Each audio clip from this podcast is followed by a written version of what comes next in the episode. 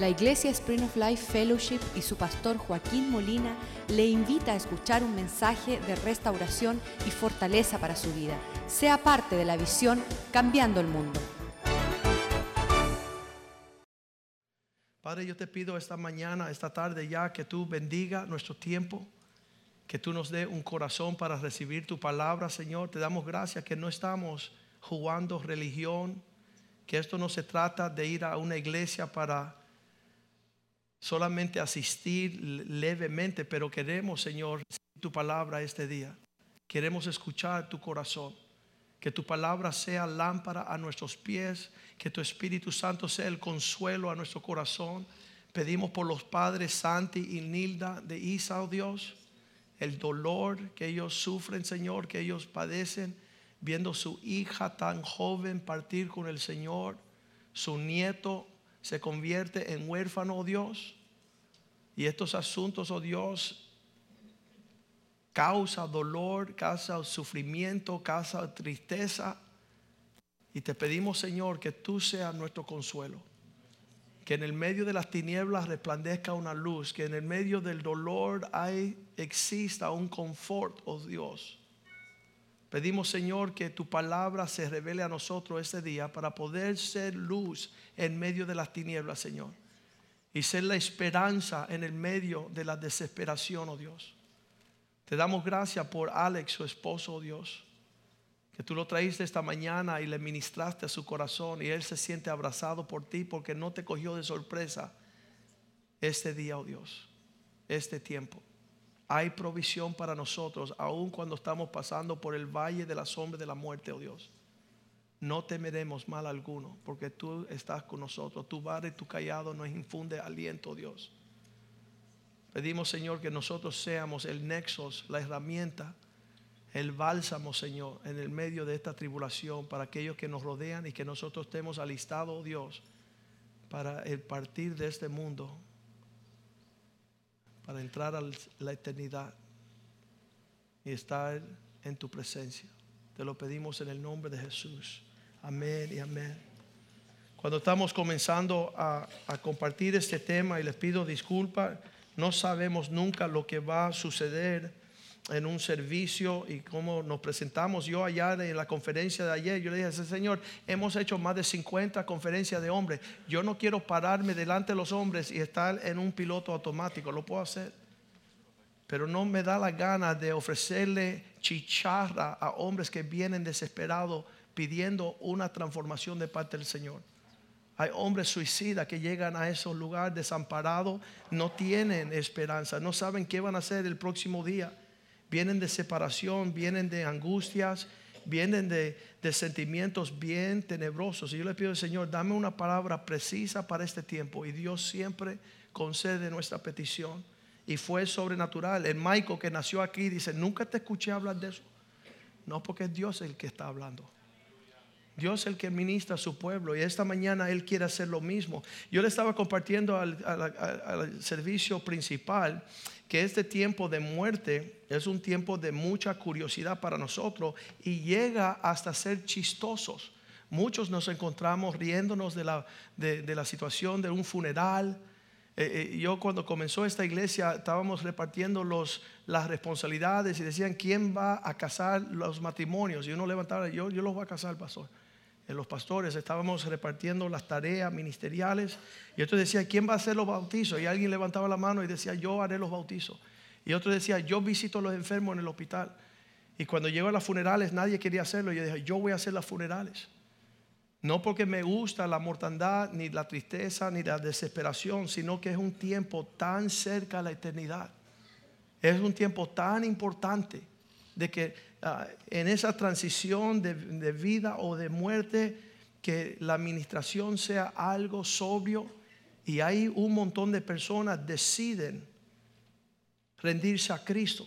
Y a través de la vida hemos visto tanto que, que usan este, este tiempo para hacer de lo temeroso algo leve, de lo que no entendemos, que las personas quieren tener un poco de, de gozo, ¿no? Entonces había el principio del ministerio, contamos un chiste que dice que, que, había un hermano que era un delincuente, homicida. El tipo era un asesino.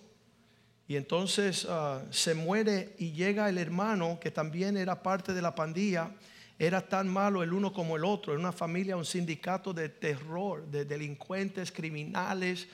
Ah, y, el hermano, al ver que se falleció su hermano, le dice, pastor, yo te voy a dar 10 mil dólares si tú haces el entierro de mi hermano, pero tienes que decir que mi hermano era santo. Y entonces decimos, aceptamos, gracias por la ofrenda. Llegamos el día del funeral, la corrupción entre los pastores y la integridad es algo que se tiene que respetar. Y empezamos a decir, mira, este hombre todos sabemos que era un adúltero, un fornicario, un asesino, un delincuente, un maleante, un narcotraficante, pero comparado a su hermanito chiquito era santo.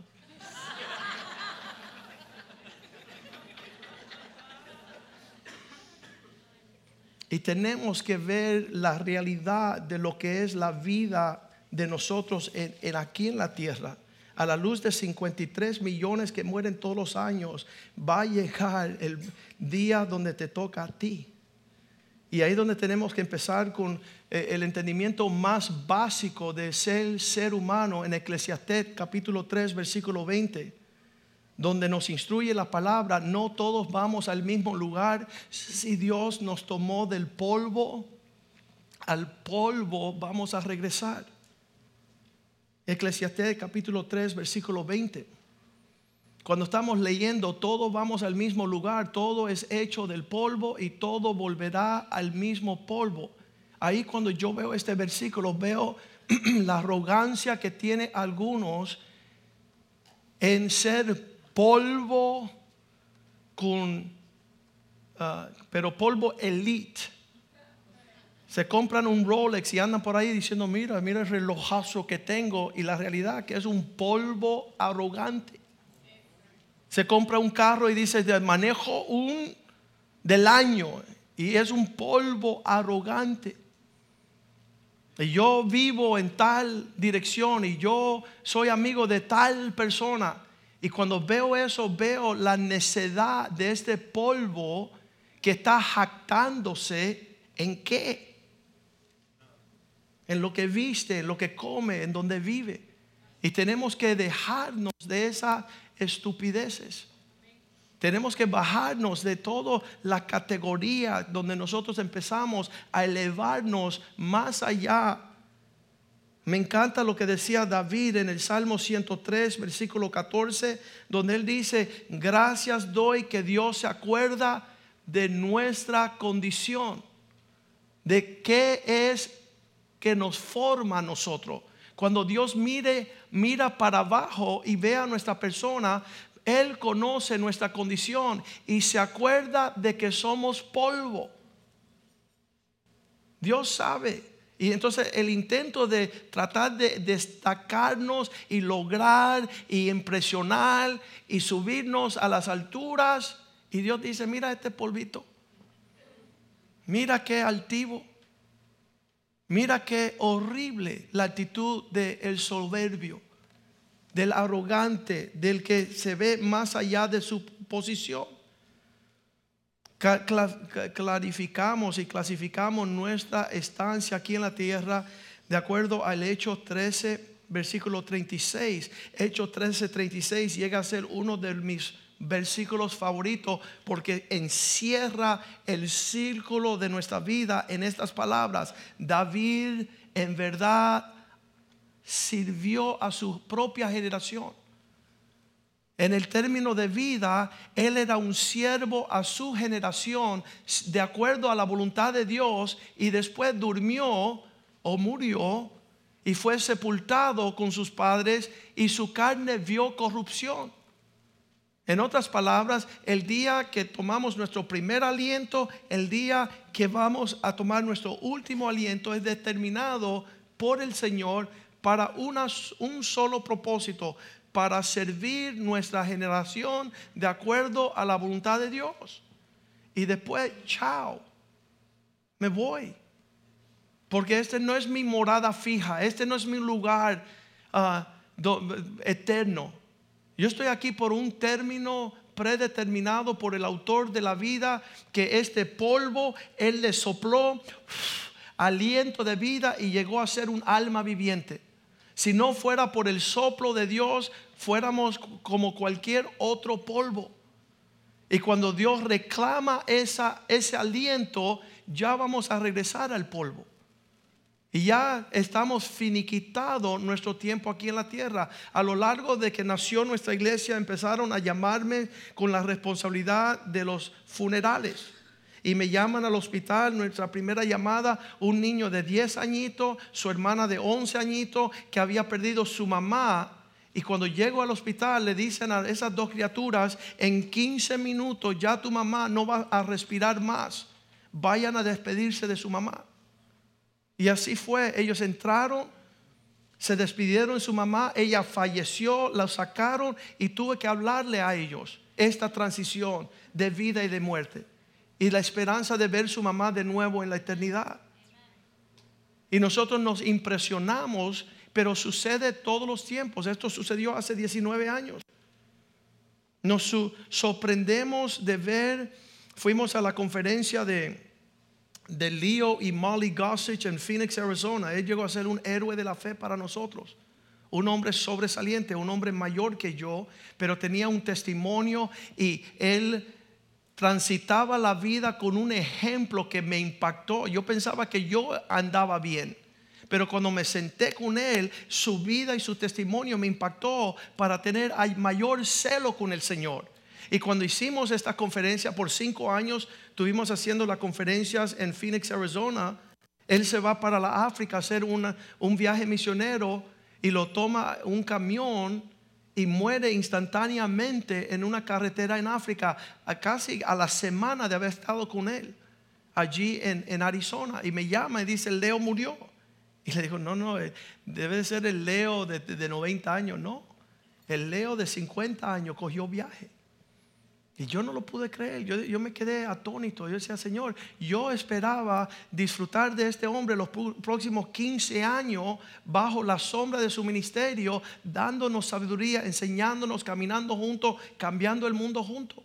Y ya Leo se fue, quedó viuda su esposa y sus tres hijas adolescentes quedaron huérfanas. Y no es de acuerdo a nuestra matemática, no entendemos esa suma.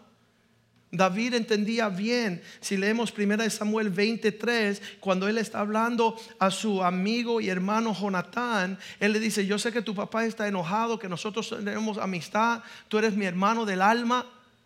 Y él juró diciendo, tu padre sabe claramente que yo he hallado gracia delante de tus ojos, que somos amigos. Y dirá, no sepa esto Jonatán, para que no se entristezca, porque Saúl quería matar a David. Y ciertamente vive Dios y vive tu alma, que apenas hay un, un paso entre yo y la muerte. Solamente el, próximo paso y ya estamos en la eternidad. Y, un pastor dice, uh, que estaba enseñando sobre este tema y decía, no se sorprenda que este sea mi último mensaje que usted escuche que yo predique. Y la gente dice, pastor, no hable así. Ok, está bien. Va a ser el último sermón que ustedes escuchan entonces. Pero no importa cómo lo vamos a poner, la realidad es que ya hoy puede ser nuestro último día sobre la faz de la tierra. Podemos salir por acá. Eh, anoche hubo un choque. Ese es lo que sucedió en Cuba. La muerte instantánea y de repente. ¿De qué murió? De repente. Pero ¿cómo de repente? Sí, de repente se fue. Ya, no está. Vamos a poner ese verso de nuevo, versículo 3, 1 Samuel 20. Hay un paso entre mí y la muerte, un suspiro. Dice, la gente dice, pon tu mano aquí en tu corazón, póngale la mano así en tu corazón y escucha el latir de tu corazón. Entonces uno dice, pastor, yo escucho tic, toc, tic, toc. Y yo decía, yo escucho pulum, pulum, pulum, pulum, pulum, pulum, pulum, pulum, pulum. Todo el mundo está escuchando y da el sonido de su corazón. ¿Sabes qué? Eso va a detenerse un día. Y ya pasa a la eternidad esa criatura. Lo estábamos diciendo eh, eh, el, servicio pasado, lo que sucedió con Claudio y con, con Ashley. Fueron al médico, estaban preocupados, la criatura en el vientre. ¿Cómo está, pastor? Escuchamos el latido, está bien, todo está bien. Se pueden ir en paz a casa. Llegan a la casa y ya, ya no late más. Ya la criatura llegó a su casa, llegó a la eternidad. Cumple con su propósito. Nadie sabe por qué, nadie sabe el- el- el- lo profundo de lo que significa esta vida, el tiempo limitado que Dios dicta. Y Dios tiene propósito, Dios no es loco, Dios tiene profundidad de entendimiento en todas estas cosas. El día que tu corazón deje de latir, te vas a encontrar en presencia del Señor. Lo dice Pablo en 2 Corintios 5, 8. Cuando estoy ausente de este cuerpo, estaré presente delante del Señor. Estamos confiados y más quisiéramos estar ausentes del cuerpo para estar presentes al Señor. Dios te ofreció un cuerpo, lo que haces tú en el término que estás en este cuerpo, le darás cuenta a Dios. No te hagas el loco. Esto no es en vano. Y, y- y nos han llamado a, diferentes, estábamos viendo un- un- un- una competencia deportiva, estábamos ahí todos los jóvenes en mi casa y ahí habían pasado unos 30 minutos y llamaron, oye, tu mamá estaba cogiendo izquierda en la 27, un carro se llevó la roja y la mató. Y esa joven dijo que, como una llamada y ahí está, ya, nunca más va a poder tener alcance a su mamá. Y esto que sucede continuamente, sucedió anoche cuando, cuando Isa falleció. Y uno, uno se queda con la incógnita, ¿cómo es este misterio? Nosotros debemos de estar con una confianza de todo lo que conlleva el término que estamos sobre la faz de la tierra. Los cristianos, por más que hablamos mucho de la eternidad, nadie quiere ir para el cielo. Dice un comediante, yo no es que le tenga miedo a la muerte, sino que no quiero estar ahí cuando suceda. Qué tremendo. Y nosotros tenemos que profundizar la palabra de Dios para entender lo que Dios entiende en Lucas 23, 43, cuando se le vira el, el- el ladrón que está siendo crucificado junto a Jesús y le dice, no te preocupes que hoy, de cierto te digo que hoy estarás conmigo en el paraíso. Hoy, ¿sabes? Todo lo que nosotros pintamos de depresión y de tristeza y de oscuridad y de angustia y todo eso, dice que instantáneamente en el cielo, Apocalipsis dice, Él enjugará toda lágrima de nuestros ojos. No habrá más dolor, no habrá enfermedad, no habrá llanto ni dolor. Es fácil cantar eso. Pero en el, mon- en el momento de un partir, eso tiene que ser la realidad en la cual nosotros entramos. Tenemos que alimentarnos de, de esa realidad. Un, ah, una, estábamos en una conferencia de líderes y, y estos campeones, una mamá y un papá, y es tremendo. Dice que su hijo, después de una reunión donde él era pastor de jóvenes a la una de la mañana, él le dice a los jóvenes, mira, no me voy a quedar a dormir, voy a regresar a casa. Y en lo que él manejaba de 17 años a la casa, se le va el carro por un barranco, le da un árbol y muere instantáneamente. Y a partir de ese momento los padres empiezan a indagar, ¿qué es el cielo? ¿Qué es la eternidad? ¿Dónde está morando nuestro hijo? ¿Cuál es la realidad de donde viven nuestros hijos ahora? Y empiezan a profundizar un caminar real con el Señor, el cual nunca se habían preocupado ni dónde está la esfera de esa, de esa morada celestial, donde Cristo dice, no temáis, en la casa de mi Padre muchas mansiones ha- hay, si no fuera así, yo no le hubiera dicho, voy a preparar morada para vosotros. Dice que había un hombre que, que llegó a la eternidad y, todo el mundo le molestaba porque él seguía tesorando en los cielos, tesorando en la obra del Señor, tesorando, invirtiendo con todo este alcance del reino. Y cuando llegó al cielo decía, mira, esta es tu mansión, esto es donde tú atesoraste. Y ahí hubo otro hombre que tenía una chocita que no tenía ni clavo, estaba medio desbaratado. Y dice, ve acá. Y él reclamó, ¿y por qué me dieron esta? Dice, si, si tú no mandaste más materiales para acá.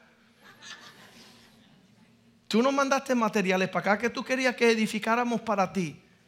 Si tú no tenías tu mente en lugares altos. Lucas 16, versículo 22, dice que cuando muere el hombre pobre, su espíritu fue llevado por ángeles. Aconteció que murió el mendigo y fue llevado por los ángeles al seno de Abraham. Cuando tú estás viendo que la partida de nosotros, Dios envía a sus mensajeros como el Uber eterno, que te viene a recoger, a reclamar. Nos mandaron a esta dirección para poder llevarte al reino celestial. Qué, lindo va a ser el viaje, me lo voy a gozar todo el tiempo. Me voy a gozar la, la partida en lo que estaré con los ángeles hablando y compartiendo y ellos preguntando. Dice que habían dos hermanos, le estaba diciendo a los hombres en una reunión de hombres, estaban viviendo aquí en Miami por muchos años, envejecieron y ese hombre estaba preocupado y cuando entra al centro de la ciudad, él ve y se asusta, el ángel de muerte, el ángel de muerte, él cruza la ciudad, hace sus maletas, y el hermano dice, ¿dónde te vas? Dice, me voy porque vi el ángel de la muerte y viene por mí. Yo le vi en los ojos y empaqué. Pero ¿dónde tú te vas? Me voy para Orlando. El hermano estaba preocupado y viajó hasta el centro de la ciudad de Miami y vio el ángel de la muerte. Y le dijo, ven acá chicos, hacerte una pregunta. ¿Por qué tú asustaste a mi hermano? Tú le vienes a, quitar la vida. Y él dice, deja chequear el calendario. Y cuando él chequeó, dice, no, es mañana en Orlando.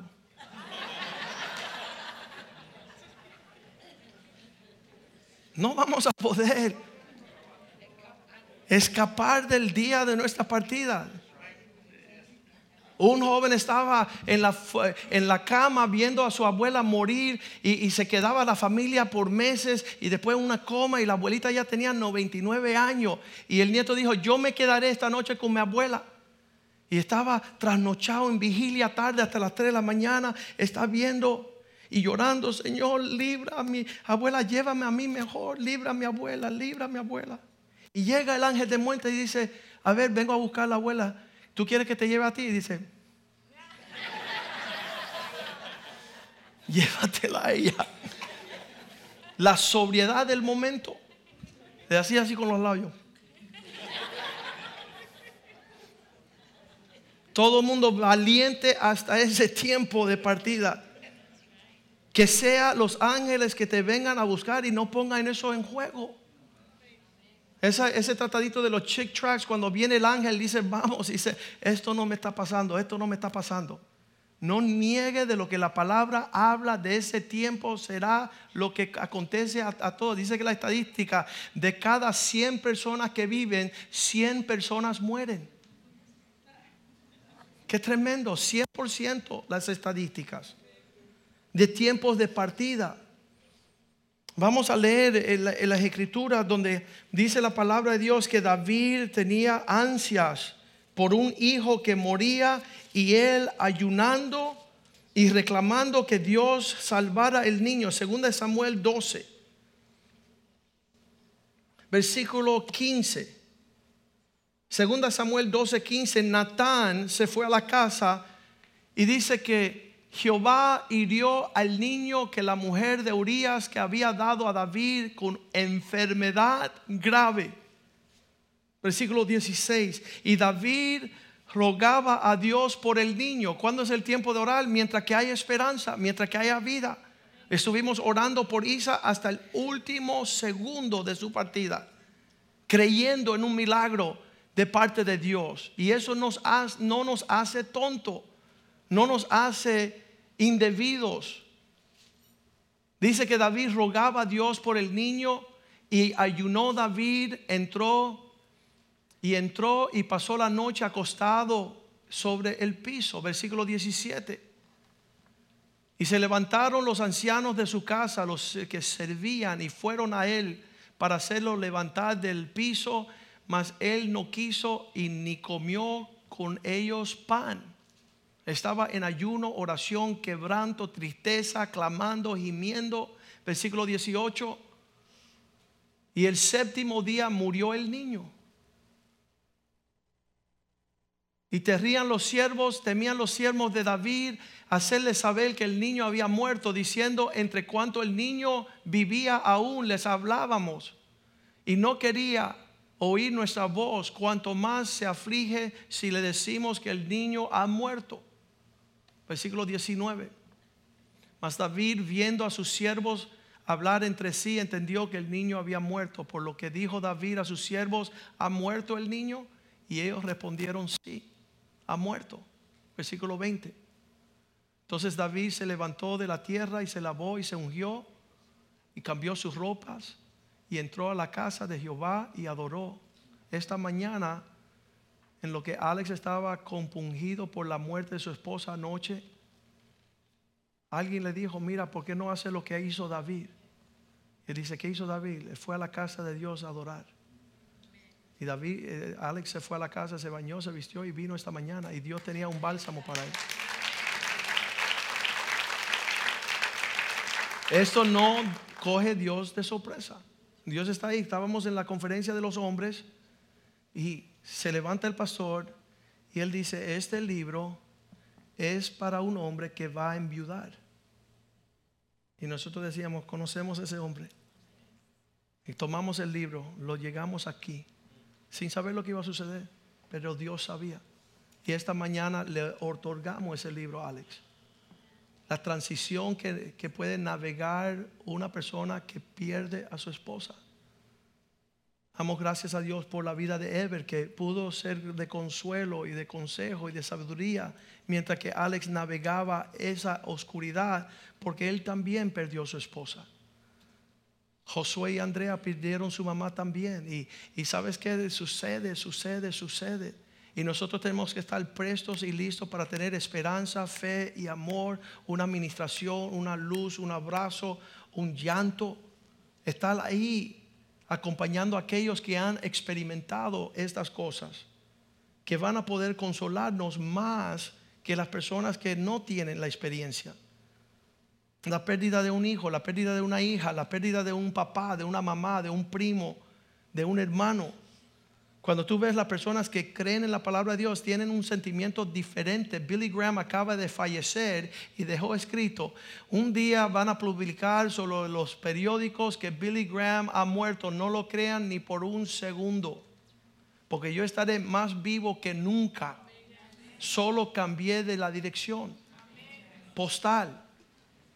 Estoy viviendo en otro lugar, pero no estén lamentando mi fallecimiento. Súper importante que nosotros, cuando le pregunta a David, ¿por qué es que te levantaste, te vestiste, comiste? Versículo 21, 2 Samuel 12, 21, David le dijo a sus siervos, o los siervos le dijeron a David, ¿qué es esto que estás haciendo? ¿Por qué el niño viviendo aún ayunabas y llorabas y muerto él, te levantaste y comenzaste a comer pan. Versículo 22. La respuesta de David es, viviendo aún, el niño, yo ayunaba y lloraba diciendo, aún sabe si Dios, sabrá si Dios tendrá compasión de mí para que mi hijo viva. Versículo 23. Mas ahora que ha muerto, ¿para qué he de ayunar? ¿Podré yo hacer volverlo? Yo voy a Él, mas Él no volverá a mí. Ellos tenían un entendimiento de la partida de este mundo que es necesario, que es necesario. Cuando yo, mi padre es médico y yo iba mucho a los hospitales y veía fallecer personas, veía fallecer personas, veía fallecer personas. Y mi papá me habían enseñado cuando ya el riñón no funciona, el hígado no quiere funcionar, los pulmones no funcionan, el corazón, los órganos vitales empiezan a cerrar, es tiempo de partida. Y nosotros queremos mantener una máquina ahí haciéndolo funcionar artificialmente como si nosotros fuéramos lo que diéramos la vida. Ya cuando los órganos vitales empiezan a perder su función, es tiempo de alzar los ojos, por pues nuestra redención ya está a mano, ya está al tiempo. El año pasado, hace como cinco años, fui a un hospital, me llamó un amigo y dice, Joaquín, mi papá está desangrando por el intestino y le han puesto dos transfusiones y, y le meten la sangre por aquí y, y sale por allá. Y le meten y sale, y le meten y sale. Mira, yo le dije, eso es absurdo. Vamos a orar para que se detenga el sangramiento, que era una locura también, ya que sabíamos que estaba desangrando. Pero seguir metiendo sangre donde estaba saliendo era absurdo. Y imponemos manos y empezamos a orar y a los 15 minutos las enfermeras le dijeron al médico, dejó de desangrar. Y entonces dijo, y, y vamos a mantenerlo artificialmente. Le digo, no, vamos a orar que, que los tiempos de Dios sean fiel sobre su vida. Y a las seis horas partió con el Señor. Pero ellos querían mantenerlo de, largo plazo sobre máquinas, ya un Señor mayor que había cumplido su propósito en la tierra. Tenemos que tener cuidado a no profundizar la palabra de Dios para que venga la superstición a informarnos a nosotros de lo que está sucediendo en esta transición que estamos camino a casa. Juan 5:24, cualquiera aquel que escucha estas palabras y cree en mí, tendrá vida eterna y no será condenado, porque ha pasado de muerte a vida, nuestra vida es eterna, nuestra vida persiste más allá de lo terrenal. Este cuerpo corruptible se vestirá de incorruptibilidad. Esa transición Pablo le habló a la iglesia de Corintios para que entendía. Dice, es necesario que la semilla muera para que pueda desalumbrar el fruto del cuerpo glorificado. Si tú ves una semilla, la semilla casi siempre es bien extraña, bien fea. Pero viendo la semilla nunca vas a poder entender la descripción y la decoración de una flor. Tiene que morir esto para que el cuerpo glorificado sea una realidad para poder habitar eternamente. Tenemos el ejemplo de la, de la resurrección de Cristo cuando Él se ve con los doce, después con los cin- eh, 500. Él, él- él pudo mostrarle a ellos, Tomás siendo el más incrédulo, diciendo, si yo no toco, si no palpo, yo no creo que aconteció lo que están hablando de ustedes. Juan 20, versículo 26. 28. Ocho días después los discípulos estaban dentro de una casa. Vamos al versículo 26. Ocho días después estaban otra vez los discípulos dentro y con ellos Tomás. Y llegó Jesús estando las puertas, puertas cerradas. Él traspasó las paredes, traspasó la puerta en un cuerpo glorificado y se puso en medio de ellos y le dijo paz a vosotros. Versículo 27. Luego le dijo a Tomás, pon aquí tu dedo y mira mis manos y acerca tu mano y meta en mi costado y no seas incrédulo sino creyente. Empieza a palpar estas cosas, percibir estas cosas, tener una convicción, una realidad. Me encanta Lucas ah, 9, 28, donde habla de Pedro, Juan y Santiago subiendo al monte de la transfiguración. Versículo 29 dice, en lo que Jesús oraba, se distorsionó, su rostro se hizo, ah, apariencia de su rostro se hizo otra y su vestido blanco resplandeciente. Versículo 30 dice, y aquí dos hombres estaban hablando con él. ¿Cuántos quisieran una cita con Moisés y Elías? ¿Y qué estaban hablando? Versículo 31. En el monte de la transfiguración, quienes aparecieron rodeados de gloria y hablaban de su partida que iba Jesús a cumplir en Jerusalén. Estaban haciendo arreglos. ¿Cómo tú quieres entrar en el cielo? Yo me imagino. ¿Quieres venir una carroza de fuego? ¿Quieres venir con ángeles? ¿Cómo va a ser tu entrada al cielo? El pastor Wayne Myers que dice que usted quiere fallecer ahora porque cuando él entra al cielo, él quiere entrar bailando mejor que el rey David. Él va a tener una danza en lo que él va llegando, la de me voy, me voy, me voy con el Señor, me voy a entrar a los cielos con gozo, paz y alegría. Y nosotros como no tenemos un entendimiento, como no tenemos un vistazo del más allá, entramos en una depresión tremenda. Apocalipsis 21, 4. Nada más que entremos, le dice, dice una persona que la cortina de la muerte, eso es como echar una cortina, pasar, ya, estás en la eternidad, con esa velocidad. y nosotros tenemos supersticiones y brujas y consultamos los, las brujas y los adivinos, Él enjugará toda lágrima de nuestros ojos. No hay tragedia, no hay depresión en los cielos. La falta de entender los trae a esa locura. Ya no habrá muerte, ni habrá llanto, ni clamor, ni dolor, porque las primeras cosas pasaron. Esas son realidades de este lado de la eternidad. Vamos a ponernos de pies en esta mañana, esta tarde ya, y decir, Señor, quiero indagar estos asuntos con más certeza. Dame una visión de lo celestial, dame un entendimiento. Dame un entendimiento que no queden las cosas. Juan 11, 25. Cristo dijo, yo soy la vida y la resurrección. El que creyere en mí, aunque esté muerto, vivirá.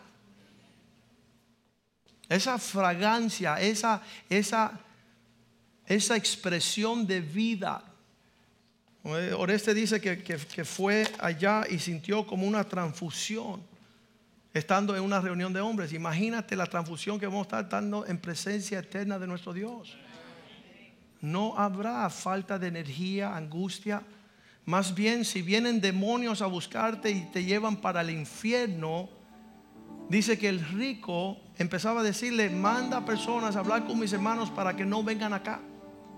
Se acordaba que tenía hermanos y se acordaba del sufrimiento, de la tortura, del tormento. Y decía, no quiero que venga acá mi familia, que ese no sea vuestro estado. Hoy tienes oportunidad de pasar de muerte a vida en entregarte a Jesucristo y confesarlo como Señor y decirle, Señor, entra en mi vida, haz que sea una realidad en mí, para que yo sea un ánimo frente a las millones de personas. Cuando estábamos en, en México en un viaje misionero con el pastor Oscar y vamos a pedirle a ustedes también que esté orando por Oscar y Isabel, están visitando allá en Cuba, salieron esta mañana temprano. Vamos a estar orando por ellos durante la semana que están allá. Están indagando los propósitos del Señor. Pero estaba yo con él en México, estábamos visitando, yo creo que la iglesia en León, Guanajuato. Y cuando yo me viro en un segundo, el pastor Oscar pide un raspado de hielo en el centro de la ciudad. Usted se imagina la polvera y el mal agua de ese hielo. Y él decía, mira, te tenía hambre y me estoy comiendo. Y le dije, oye, mister, tú vas a morir y después Isabel no me va a perdonar. Y va a haber una tragedia. Y le digo al que estaba raspando hielo, dame uno también que quiero morir con él.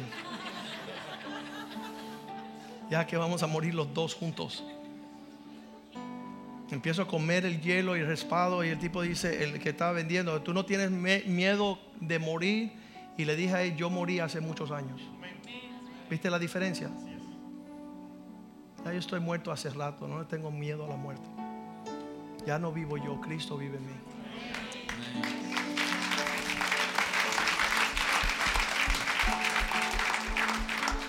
Vamos a decir, la descomposición de barriga no te lo quita nadie, pero de la muerte nos libra el Señor.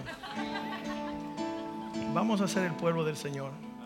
Vamos a tener fe, esperanza y amor. Tuvimos la confianza, la esperanza de que Isa pudiera sanar y volver en sí y estar danzando y bailando aquí. Pero como decía Clarita, dice, como es, el vivir es Cristo y el morir es ganancia. Eso es lo que creemos nosotros. Cuando le llamó hace años alguien a Clarita le decía, oye, pienso que voy a morir. Dice, oye, nosotros predicamos la resurrección. Así que estate listo para morir. Tim Marín de dos pingües. ¿Quién le toca próximo? ¿Quién le toca? Y no importa. Asegúrese que usted esté. Por eso es que yo hago lo que hago, viviendo todos los días como si fuera mi último día. Todos los días como si fuera el último. Porque no hay diferencia de que un hijo pierda el latido del corazón que lo pierdas tú. Y ya no va a haber otra oportunidad ya no va a haber poder hacer muchas cosas que deseamos hacer para el Señor. Vamos a cantarle al Señor y, ahora es el tiempo donde tú puedes hacer paces con el Señor. Y Él dice, Señor, yo quiero que tu vida venga en mí. Yo quiero ser, cumplir con tus propósitos y después dormir, irme para los cielos. Somos peregrinos y extranjeros, estamos de pasada. Esta vida es un suspiro.